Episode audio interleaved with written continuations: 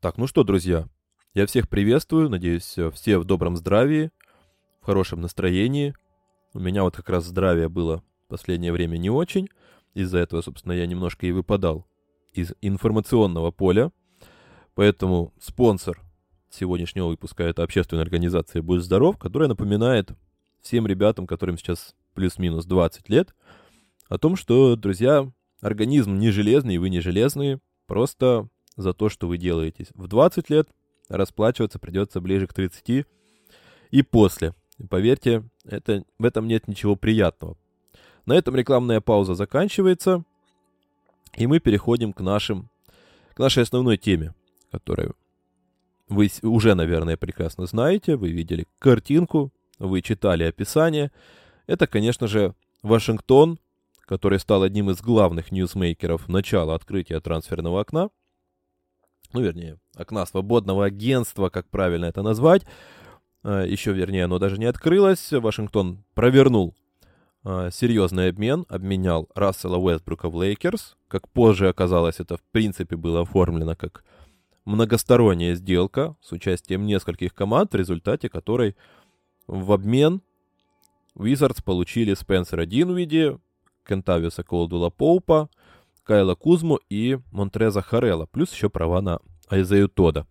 И, собственно, как раз что это все означает для команды, может ли она стать лучше после обмена звезды и размена звезды на несколько игроков чуть менее талантливых и звездных.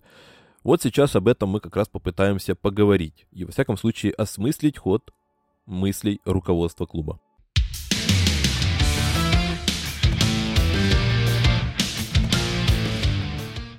Для начала хотел бы немножко обрисовать свое отношение к Расселу Уэстбруку. Было время, когда я прямо откровенно от него подгорал, но со временем я уже немножко остыл и к активным к хейтерам этого баскетболиста себя не отношу, хотя просто стараюсь не переоценивать его вклад в реальные результаты команды, который очень часто оказывается ниже, чем все то, что видно на первый взгляд с его трипл-даблами яркими данками, проходами и криками, за, за заведением вот этим себя и прочей экспрессией на паркете. Э, как раз э, об этом сейчас и пойдет речь. Не хочу еще раз разворачивать эту невероятную войну, очередную битву в этой невероятной войне про то, хороший Рассел Уэстбрук баскетболист или нет, э, насколько он эффективный. Вся эта борьба между поклонниками действительно эмоций в игре и поклонниками эффективности, она длится уже не первый год.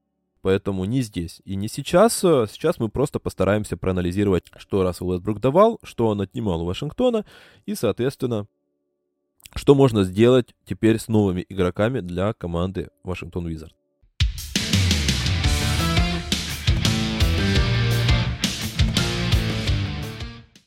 В первую очередь хотелось бы сказать про главного тренера команды это Уэс Ансельд-младший. Человек с интересной историей, потому что, наверное, многие знают, но, может быть, кто-то и не знает, но он как раз является сыном главной легенды Вашингтона, собственно, тоже Уэса Ансельда, старшего на этот раз. Человек самый титулованный в истории франшизы, лидер франшизы по количеству матчей, естественно, абсолютнейшая легенда, что, наверное, накладывает определенные ожидания на его сына. Но и сам по себе, конечно же, Ансельд приходит не просто как сын легенды, а уже как сформированный и достаточно авторитетный специалист, с назначением которого тоже была любопытная история. Не секрет, как раз, что и Тим Коннелли, и Майк Мелоун, и даже Никола Йокич связывались с руководством Wizards и как раз активно промоутировали кандидатуру Уэса Ансельда, когда размышления только шли, когда команда искала а, замену для Скотта Брукса. И, наверное, даже не это важно, а то, что президент Наггетс Тим Коннелли является хорошим другом генерального менеджера Вашингтона Томми Шепарда. И я так понимаю, что переговоры определенного характера между ними шли параллельно с теми собеседованиями, которые проходил сам Уэс. Уэс, э, как специалист, наверное, многим знаком как человек, который заставил защищаться Денвер. И команда не стала там топ-3, топ-5 защит лиги, но при этом уже то, что Наггетс могут защищаться, когда есть на паркете такие персонажи, как Никола Йокич, как Майкл Портер-младший, как, э, Майк, как, как э, Джамал Мюррей, это, конечно же, уже огромный плюс в резюме для специалиста по обороне. И, собственно, на этом бэкграунде как раз он заезжает в hype train. Он, наверное, один из самых хайповых, заслуженно хайповых сейчас э, ассистентов тренеров в лиге. И уже не первый год, в принципе, пытается найти себе работу главного. И вот сейчас как раз интересно повернулась его судьба. Он вернулся практически родную команду. Команду, в которой он когда-то начинал свою карьеру. Причем сложно, наверное, найти место хуже для того, чтобы начинать карьеру тренера по развитию самого низа, вот это развитие игроков, по аналитике, э, чем Вашингтон середины нулевых. С Критентоном, с Ариносом, с Кэроном Батлером и прочими весьма специфичными персонажами, я так в кавычки берем это слово, как очень мягкое. Все-таки, но он при этом находил общий язык со всеми этими ребятами, что снова-таки можно туда занести галочкой и в его личное резюме. И, соответственно, если ты с ними нашел контакт, то, наверное, для тебя никто уже не является проблемой э, в плане характера, в плане нахождения какой-то коммуникации.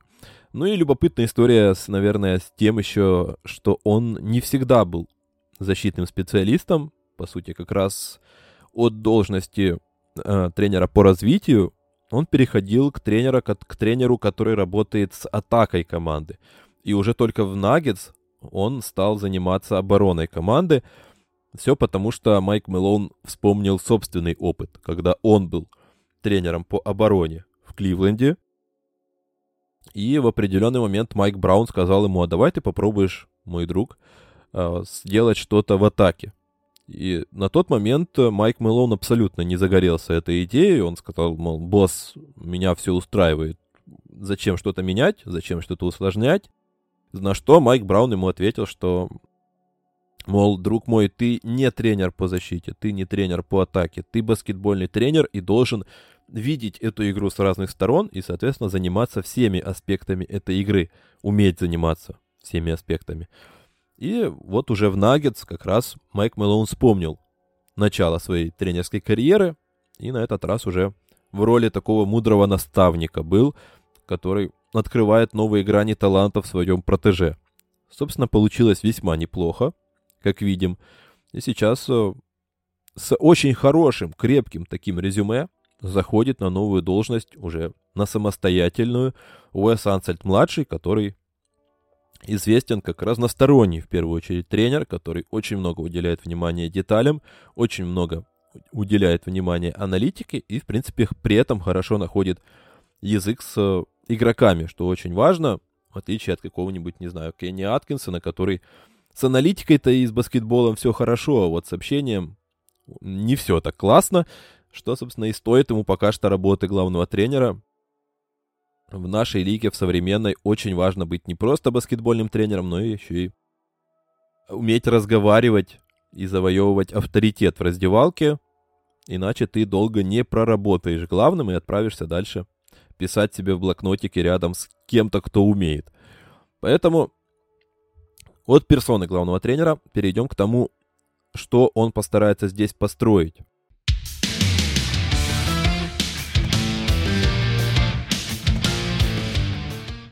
И тут, конечно же, мы сразу же вгоняемся в главный обмен этого лета. Рассел Уэсбрук ушел, пришел Спенсер Динвиди, гораздо менее талантливый разыгрывающий, конечно же, будем откровенны. Но при этом, может ли быть э, лучше это для команды? Наверное, скорее всего, да. Поскольку Рассел Уэстбрук очень яркий баскетболист, мы про это все уже говорим не первый раз – все его яркие эффекты, данки и прочее, это все, конечно, очень хорошо, и иногда это полезно, иногда это действительно приносит результат. Но при этом Рассел Уэсбрук очень часто берет на себя очень многое и делает это не очень хорошо.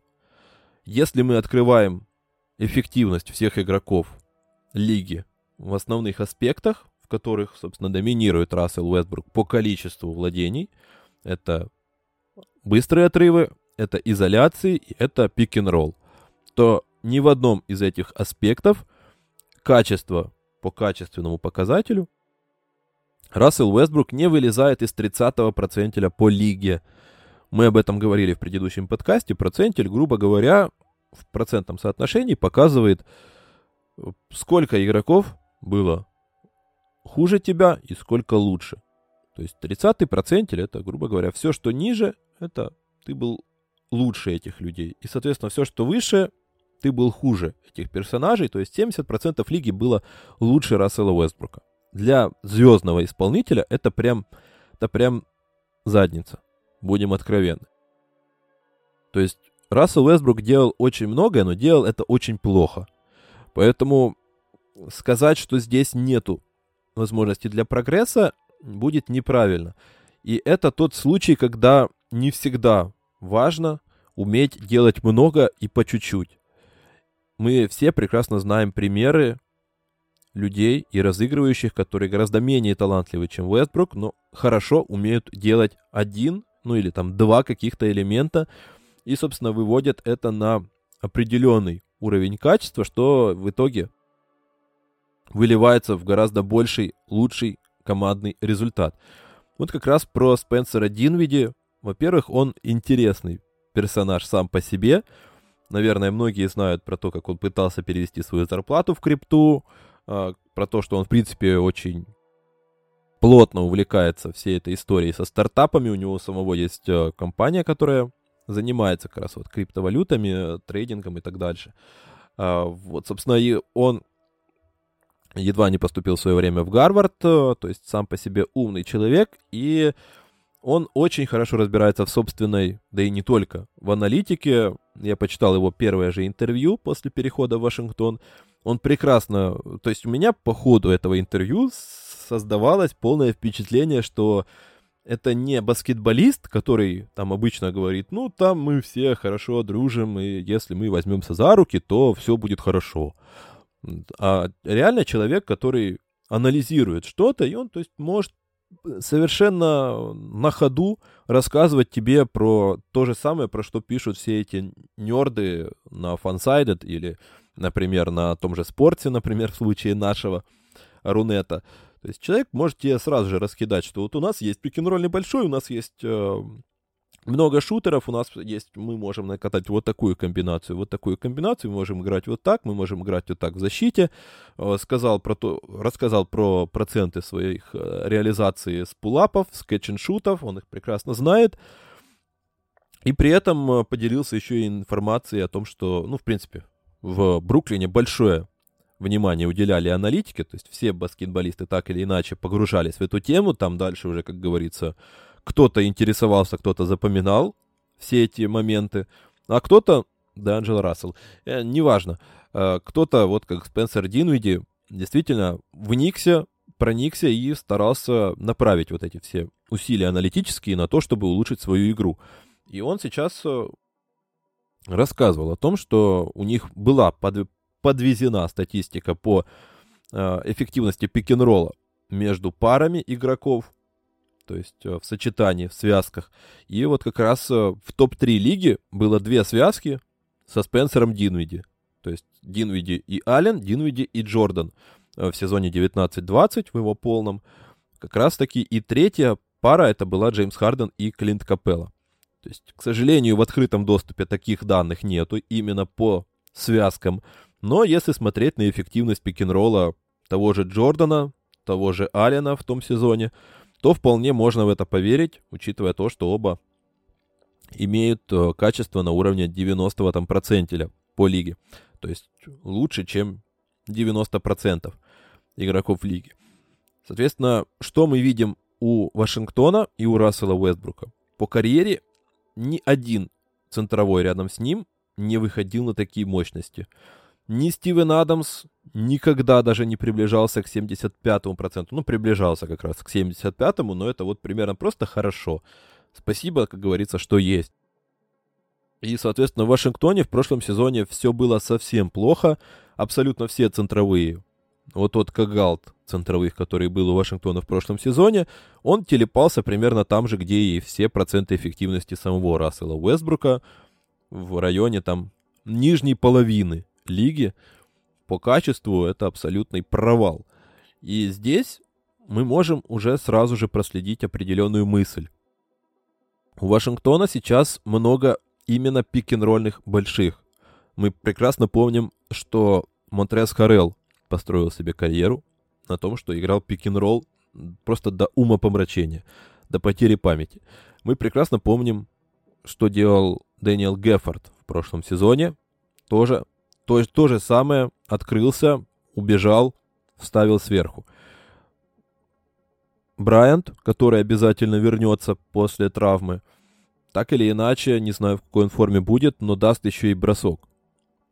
То есть у нас есть еще и возможность пик-н-попа.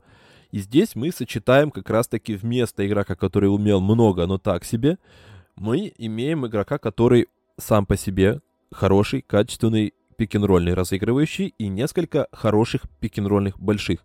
То есть вместо большого количества орудий, которые стреляют так себе, грубо говоря, попкорном, мы получаем что-то одно уже как минимум, но крепкое и качественное, на что можно положиться во всяком случае, и это уже как минимум неплохо.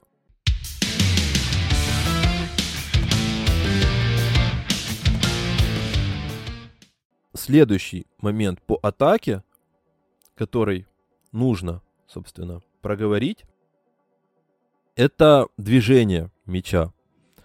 Рассел Уэстбрук это все прекрасно снова-таки знают. Это как раз тот же минус, про который мы обязались поговорить. Рассел Уэстбрук убивает движение мяча. Это всем известно. И Вашингтон в сравнении с позапрошлым сезоном, в прошлом сезоне, скакнул просто из топ-5 лиги вверх в топ-5 в лиге вниз по количеству касаний мяча на чужой половине площадки.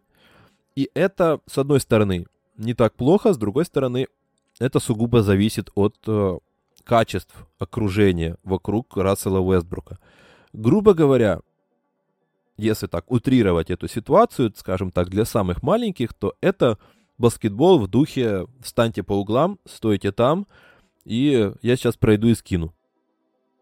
Проблема в том, что тот же Бертонс, который завалил сезон, тот же Брэдли Билл, те же игроки вроде Авди, они немножко другого формата баскетболисты. Они как раз заточены под движение мяча. Бертонс и Билл — это лидеры, одни из лучших в лиге игроков по атакам после заслонов. Это люди, которые привыкли бегать много, которые привыкли наматывать километраж и искать свои моменты. Они не любят просто стоять в углу и ждать, и ждать скидки. Это не совсем их баскетбол, и, соответственно, качество падает. Дани Авдия приходил в лигу как игрок, который имеет проблемы по бросочку, но при этом хорошо видит площадку и может двигать мяч.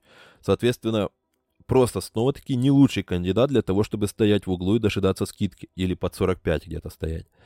Собственно, здесь же мы получаем, во-первых, больше игроков, которые могут бросать. Тот же Хаш, Хачимура, кстати, в прошлом сезоне на, на финише хотя бы сам по себе начал прогрессировать.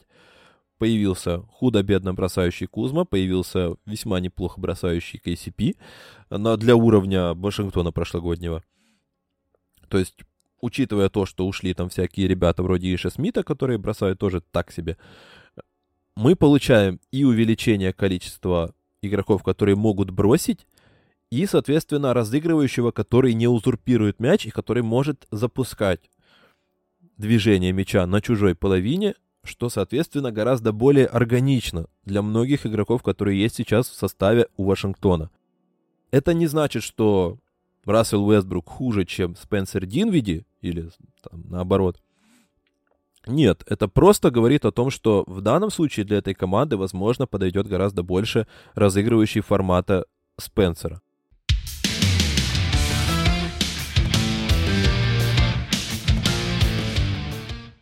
Следующий важный момент, конечно же, мы не могли об этом не поговорить, это защита команды. Наверное, все про то, что мы уже сказали, весь этот бэкграунд тренера Ансельда, который творил чудеса вместе с Йокичем, вместе с э, Портером и Мюрреем, наверное, он как-то накладывает, снова-таки повторюсь, ожидания какие-то, уровень ожиданий на то, что, в принципе, можно что-то сотворить и с таким Вашингтоном, уже исторически беззащитным. Скорее всего, да. И Уэс Ансельд уже рассказывал, делал намеки на то, какие он видит инструменты для того, чтобы улучшить защиту команды. И в первую очередь все на самом-то деле легко и просто. А, и начинается это снова-таки с Рассела Уэстбрука, с его манерой игры. Мы каждый, как видите, пункт начинаем с того, что было и что должно в теории быть по задумке тренерского штаба и руководства клуба. Рассел Уэстбрук — это человек-стихия. Это человек, который, грубо говоря, рандомом атакует. Он бежит, у него нет плана чаще всего, и все это заканчивается не лучшими, не эффективными владениями. И как-то в одном из своих первых интервью Уэс Ансельд пробросил фразу про то, что а, основная идея моя сейчас вокруг защиты, это то, что плохо начинается, плохо и заканчивается. И на тот момент, что, что любопытно, Рассел Уэстбрук еще был в команде. И это выглядело как очень такой яркий выпад в его сторону, поскольку, ну, действительно, все, наверное, прекрасно понимают, что все эти пулапы, плохие броски Рассела Уэстбрука, залезание под блокшоты и так дальше, это плохие владения, и, скорее всего, их хотелось бы исключить, но это уже часть вот этого вот обаяния, эпатажа, что Рассел Уэстбрук берет эти, владе... эти владения, эти броски на себя, и, соответственно, да, он живет и умирает с ними. Но зато вот, вот он такой. Э, сейчас Рассела Уэстбрука в команде нету. Более того, вместо него э, пришел Спенсер Динвиди, который гораздо более аккуратный разыгрывающий, нежели Рассел Уэстбрук, и гораздо более рационально подходящий к выбору собственных владений и бросков. И, соответственно, это приводит к гораздо меньшему количеству потерь. Как это все работает, по сути-то? К чему я подвожу? К тому, что защита — это не обязательно 5 каких-то там претендентов на Defensive Player of the Year. Это хотя бы, как минимум, в случае с Вашингтоном-то это, в принципе, уже толчок от дна. Это как минимум устранение всего лишнего. То есть то, что делает, например, Грег Попович последние годы, когда он пытался удерживать на плаву вот этот Сан-Антонио без таланта, без э, индивидуально сильных персонажей, э, он минимизировал любые э, ненужные потери, очки и так дальше. Вашингтон как раз в этом плане команда, которая максимально щедра к своим соперникам. Они худшие, в числе худших в лиге по очкам после потери у соперника. Они одни из худших по очкам соперника в быстрых отрывах. Они одни из худших по забитым штрафным у соперника и, соответственно, заработанным штрафным. Это все легкие очки. Они все произрастают из нападения. То есть лучшая атака лучшая защита, соответственно, начинается в нападении. И это как раз-таки одна из основных мыслей э, Уэса Ансельда, который он про пробрасывал так или иначе в своих первых интервью на этой должности. То есть ты не можешь ожидать, что у тебя внезапно начнут защищаться люди, которые, э, скажем так, всегда защищались как минимум средне. Тот же Динвиди, тот же Билл, они неплохие защитники. И Динвиди, кстати, был тоже неплохим защитником в, э, в Бруклине, пока был здоров для своей позиции, он достаточно габаритный, и это не так уж и плохо. Но они просто хоть, хотя бы нормальные защитники, и, соответственно, у Вашингтона не так много действительно хороших защитников. Наверное, только KCP, э, и то, скажем так, в хорошие дни, в хорошей фазе Луны. С таким набором игроков ты не можешь рассчитывать на то, что сами по себе они превратятся в какой-то защитный джаггернаут. Но ты можешь сделать так, чтобы они как можно меньше дарили очков сопернику. Вот просто легких. И это уже будет существенный буст. Твоя защита начнет потихонечку подниматься с последних мест в лиге, хотя бы в серединку. Это то, что делает Денвер.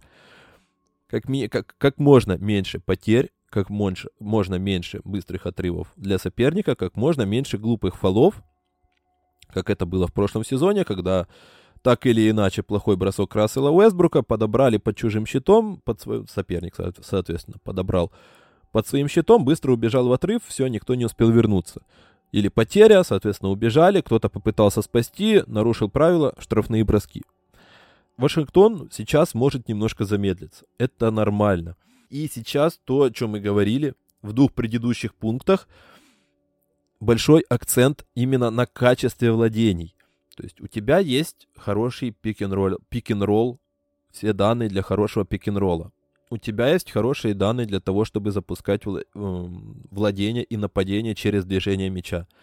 Люди хорошо понимают и хорошо органично вовлечены в это.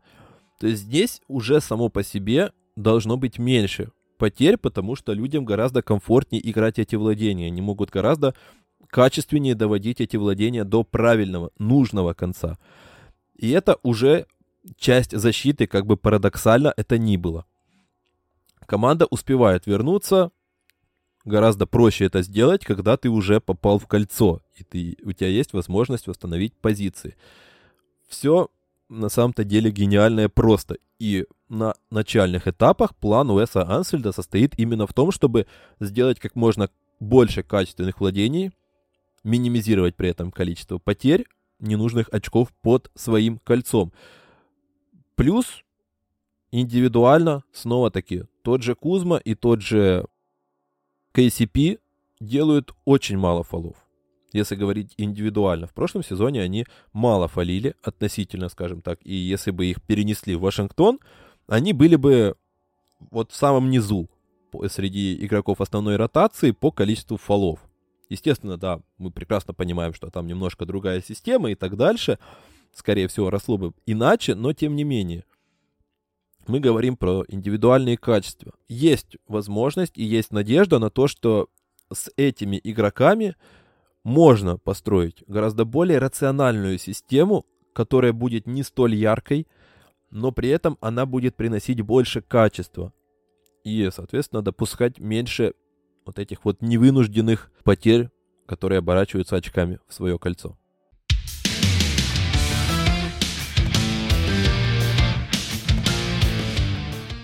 Ну и о чем еще стоит, конечно же, поговорить, это, это личности. Потому что пришло много людей. Да, пока что многие из них в подвешенном состоянии.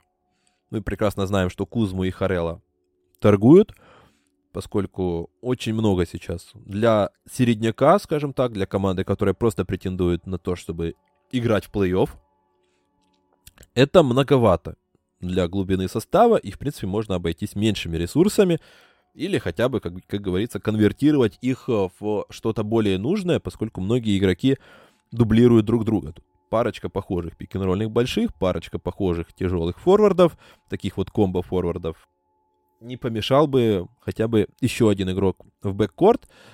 Хотя там тоже, в принципе, не так все плохо. Холидей и KCP это неплохой бэккорт для второго юнита. Но, в принципе, второй юнит сейчас для Вашингтона очень и очень неплохой. Однако, даже если они ничего не будут менять, и останется Харел, останется Кузма останутся все при своих, это может быть не так плохо на самом-то деле, потому что мы все помним прошлый сезон и вот та эпидемия травм, которая накрыла команду, из-за чего пришлось доверяться и доставать таких людей, на которых ты, о которых, в принципе, никто особо-то и не знал. Для того, чтобы просто они играли, потому что просто больше было некому, и даже полагаться в большей степени на людей, которые не были к этому готовы, таких как Авдия, который был большой надеждой, просто потому что не было банально альтернативы для него. И сейчас на этот случай у Вашингтона есть план Б, тут всегда есть люди, которые могут подменить, всегда могут э, добавить качество, скажем так, и не просесть, не, позволить просесть в этом качестве. Плюс, конечно же, как я уже сказал, тот же Бертонс, э, вот по нему сейчас очень тоже много разговоров. Конечно же, его хотят скинуть. Лично я склонен верить в то, что он снова-таки проведет гораздо более успешный сезон, чем прошлый, поскольку вот возвращаемся к предыдущему пункту, к позапрошлому пункту, про то, что эта игра, которую сейчас должен строить Вашингтон, она гораздо лучше подходит Дэвису, и сейчас он вполне может снова-таки улучшить свое качество и показать, за что ему платили эти 80 миллионов на 5 лет. Где-то здесь, скорее всего, не найдется места, очевидно, в этой ротации. Кому-то придется подвинуться. Скорее всего, это молодые Кисперт Авдия, которые, возможно, еще пока что не готовы к тому, чтобы играть на результат. Это вполне нормально и естественно, но в дальнейшем, когда ты покажешь, скажем так, этот товар лицом, возможно, Кузма, возможно, тот же Харел, возможно, еще кто-то, ты их после дедлайна все может измениться, и, соответственно, вот тебе, пожалуйста, открыта дорога. Тем временем у тебя есть время развиваться более-менее постепенно, а не так, как у Авдии, когда тебе дали винтовку, и это моя винтовка. Как там это было в... Таких много, но эта винтовка моя. Вот так и здесь. Э, у Дэни Авдии получилось сразу крещение боем. Он прошел его неплохо, но и нехорошо, скажем так. Поэтому сейчас, возможно, для него есть э, резон где-то потерять во времени, но зато более-менее постепенно, поступательно развиваться. Дэниел Геффорд то же самое.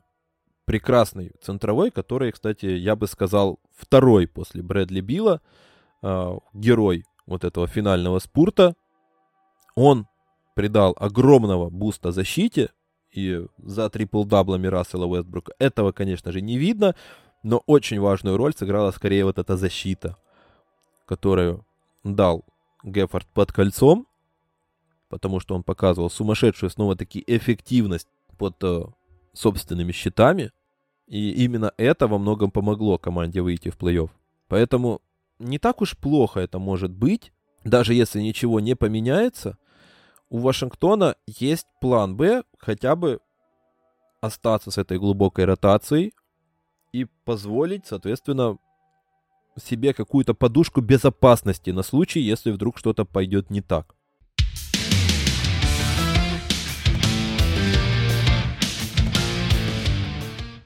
Ну и в конце концов, значит ли это все, что у Вашингтона есть какие-то сумасшедшие перспективы?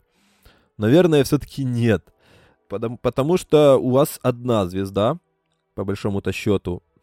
И очень сложно рассчитывать на что-то большее, чем просто участие в плей-офф или же там пробраться во второй раунд, как это делает, например, та же Индиана.